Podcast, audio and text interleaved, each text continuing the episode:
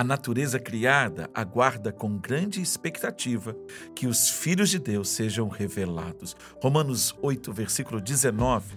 Nós precisamos entender que ao invés de olharmos para a criação, sim, quando você olha para o sol, quando você contempla a beleza da natureza, o seu olhar precisa ser capturado pelo Criador. Por quê? Porque você vai descobrir que quando nós olharmos para o eterno, quando nós corrermos para ele, nós vamos ter o nosso coração transformado.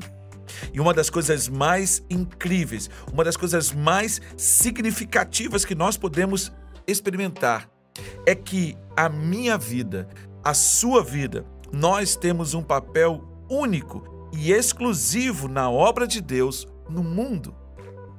Sabe por quê?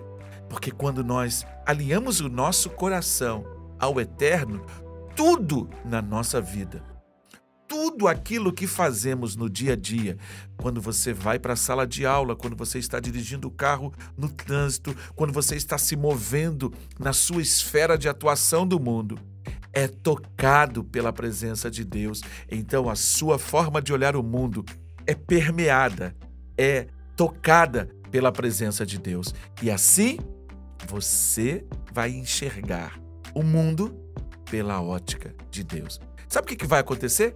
Você não vai ser uma pessoa destruidora. Você vai ter um coração reto, você vai ter um coração alinhado, você vai andar segundo a direção de Deus. Que a palavra de Deus oriente você na sua caminhada profissional e que você se alinhe com Deus e você vai ver uma transformação profunda e significativa no seu trabalho. Você é único, você tem um papel exclusivo nesse mundo. Que Deus te abençoe, rica e abundantemente.